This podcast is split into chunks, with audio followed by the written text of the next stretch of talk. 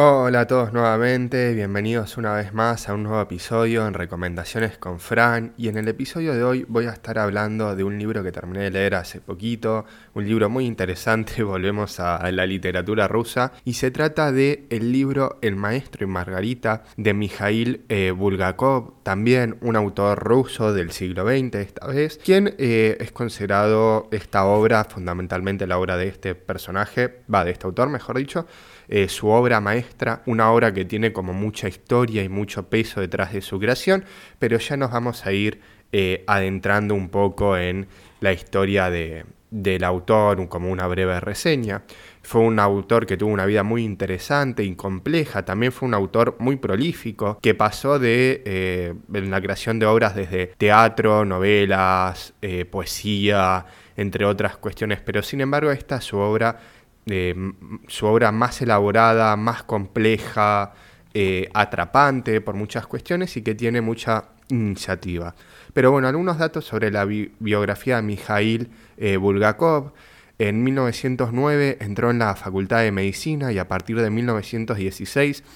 trabajó como médico en un pueblo de la provincia de Somlemsk. Luego se trasladó a la ciudad de Vyazma y las impresiones de aquellos años le sirvieron de base al ciclo de cuentos Memorias de un médico joven, y después de la Revolución de octubre de 1917, Bulgakov regresó a Kiev durante la Guerra Civil, vivió un tiempo en Vladikavkaz y en 1901 se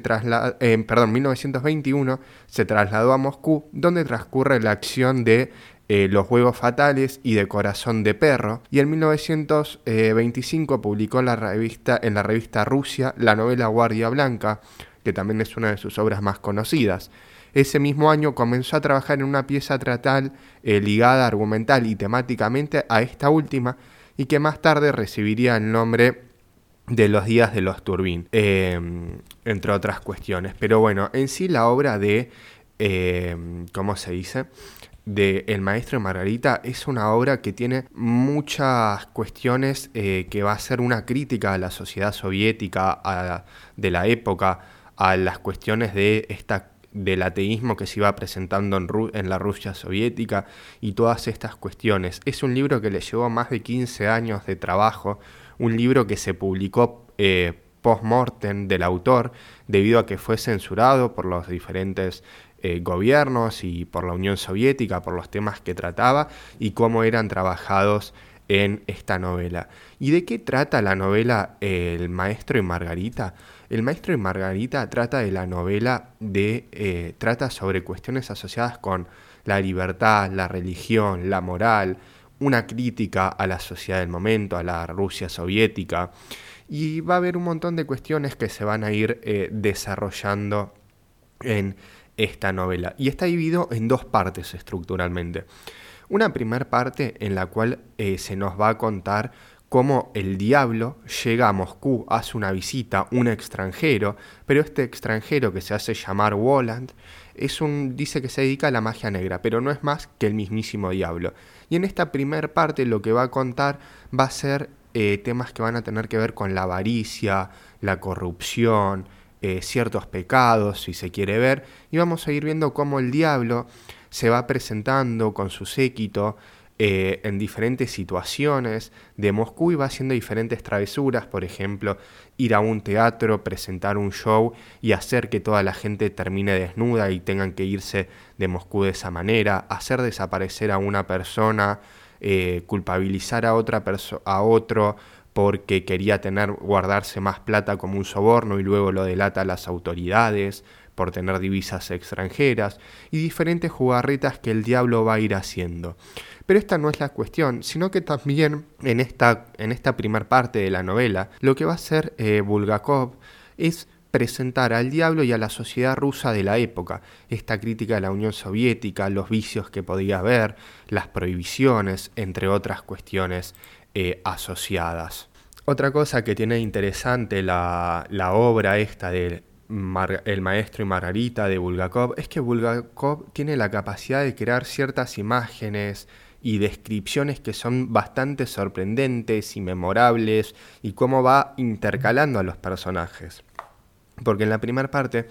uno puede decir, bueno, pero esto mucho, ¿qué tiene que ver? No, porque la primera parte va a tener que ver más con estas jugarretas del diablo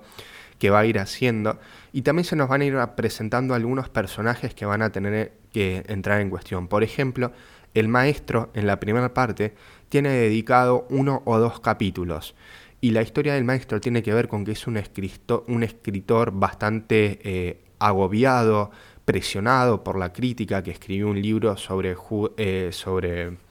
eh, sí, que escribió un libro sobre Poncio Pilatos y la crítica lo tomó a mal, no se lo aceptó, lo hicieron como bastante a un lado a este, a este escritor, el maestro, y se nos presenta solo en un capítulo que está en un psiquiátrico y ahí conoce a otros personajes y eso es lo interesante de Bulgakov, que los personajes y las historias se van a ir conectando, pero la primera parte de la novela tiene más que ver con una crítica a estas cuestiones de la sociedad soviética de la época, a cuestiones relacionadas con el pecado, el ateísmo, la falta de religión que se vivía en esa época y cómo se iba vislumbrando todo esto en la sociedad, en las características de las personas y cada personaje está muy bien desarrollado y tienen sus propios eh, intereses personales que ante la presencia del diablo van a ver. Y por otro lado, lo que podemos encontrar en la segunda parte del libro, acá ya vamos a encontrar a, eh, a Margarita. Eh, Margarita que se va a presentar como la esposa del maestro, este hombre que está en este psiquiátrico, ella no sabe por qué desapareció, lo está anhelando, está anhelando encontrarlo, tener una respuesta de él, no sabe qué le pasó, sabe que está muy agobiado por esto de que la crítica destruyó su libro eh, y no tuvo el éxito que él quería con tantos años que le había dedicado al mismo, pero acá eh, se le va a aparecer el diablo a Margarita y le va a ofrecer eh, una, una,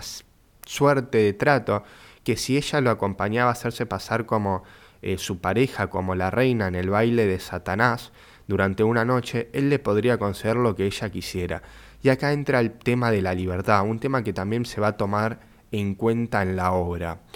Y en primer lugar se presenta la libertad también en toda la obra como que está en peligro en esta sociedad soviética. Los personajes que van a vivir viven en un contexto de represión política, de censura, de falta de libertades, y esto lo vamos a ir viendo con diferentes personajes. El diablo lo que va a hacer es un personaje que va a desafiar las reglas y todas estas normas, que va a ser como un símbolo de libertad y de rebeldía contra el sistema porque va a ir haciendo todas estas jugadas, va a ir corrompiendo a cada uno de los personajes para que se rebele contra los sistemas. Y también están los personajes. En el tema de Margarita em, lo vamos a ver también porque es una mujer que tiene una libertad personal y la independencia femenina va a estar plasmada, una mujer adulta, independiente, eh, que si, si bien va a tener sus opciones limitadas por la época en la que vivía, al ser una mujer, ella va a ser un personaje eh, decidida, que va a desafiar las expectativas sociales y se va a ir moviendo con libertad, tanto en su vida personal como en su vida amorosa. No va a necesitar de otra persona, no va a dudar cuando haya que tomar una decisión trascendente en el libro, sino que es un personaje empoderado y fuerte. Y también eh, podríamos llegar a pensar que la libertad está trabajada en la obra tan, en diferentes niveles, ya sea desde el plano político y social hasta el plano personal e individual. Em, y más que nada como un tema de que la libertad debe ser algo que tiene que ser defendido y protegido y a veces es necesario luchar con las normas y los prejuicios para lograrla. Y otro punto que trabaja esta obra, que no solo tiene que ver con la libertad, la religión, el amor, la muerte y entre otras cuestiones, eh, va a tener que ver con el tema de eh, la justicia. La justicia que se va a presentar de una forma ambigua y problemática. Porque, ¿qué pasa? Por un lado, en la primera parte lo que vamos a ver va a ser una sociedad injusta y corrupta, en la que el poder y la autoridad, tanto de sus personajes, van a ser abusados y manipulados por las élites, eh, los personajes van a ser víctimas de justicias, eh, van a ser, perdón, van a ser víctimas de injusticias y de una justicia falsa, producto de las jugarretas que ellos habían eh, asociado con el diablo y las cosas que ellos habían asociado, entre otras cuestiones. Sin embargo, lo que parece acá con la figura del diablo es que la autoridad va a cambiarse, ¿no?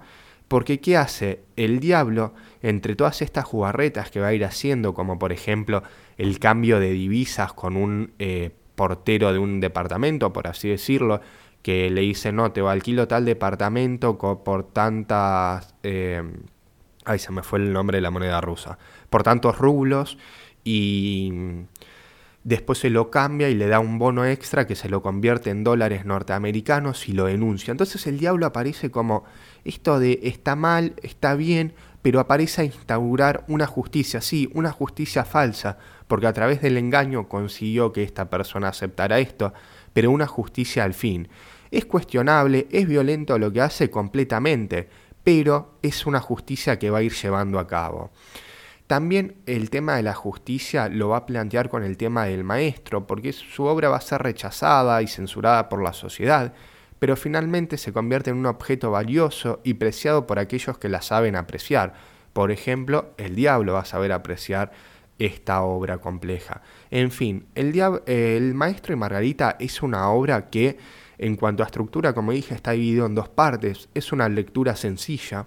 eh, sencilla en el sentido de que no se utiliza un vocabulario muy complejo, no hay debates filosóficos explícitos, ni cuestiones ni críticas sociales tan explícitas tampoco, sino que uno tiene que ir leyendo eh, entre líneas, por así decirlo, prestando atención a algún que otro detalle, algún personaje particularmente, y cómo se va desenvolviendo para eh, ir entendiendo algunas de estas cuestiones que eh, Bulgakov va a ir planteando en su obra maestra.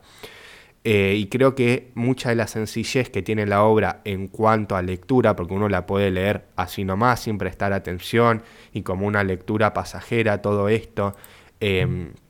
y le va a gustar, porque es una novela entretenida, pero si uno va prestando estas cuestiones va a poder apreciar un poco más. Es una novela que no, consume tampoco tanto tiempo de concentración como podría ser, por ejemplo, leer una novela de Tolstoy o de Dostoyevsky, que las argumentaciones y las discusiones entre los personajes son mucho más complejas, son más eh, explícitas los temas que se tratan, sino que, que pasan de una manera más sutil. Entonces es un libro que si quieren leer algo del autor, yo es la primera novela que leo de Bulgakov y me gustó muchísimo, eh, la recomiendo, es un libro eh, pasadero, sí, también, pero bueno, tiene una extensión de 460 páginas más o menos, entonces es un librito algo gordo para leer, que les va a durar un tiempito para leerlo, pero es muy interesante, sobre todo, como siempre, si les gusta la literatura rusa y quieren salir un poco de Dostoyevsky, Tolstoy, Gogol o Nabokov, este autor es bastante interesante también por esta cuestión de que escribió el maestro y Margarita en la época de eh, la Unión Soviética y hace toda una crítica y sobre todo la historia que el libro tiene detrás, ¿no? Eso es lo más interesante que quizás presenta el libro en sí mismo. Eh, toda la censura que hubo, cómo se tuvo que publicar y la cantidad de años que le llevó poder finalizar la escritura eh, del mismo. La verdad que es un libro sumamente interesante. Espero que les haya gustado y si les gustó pueden seguirme en Instagram, en Spotify y en YouTube como recomendaciones con Fran, recomendárselo a sus amigos y si quieren seguir discutiendo el libro o alguna duda o algo me pueden mandar un mensaje eh, y con gusto les respondo. Nos vemos en el próximo episodio.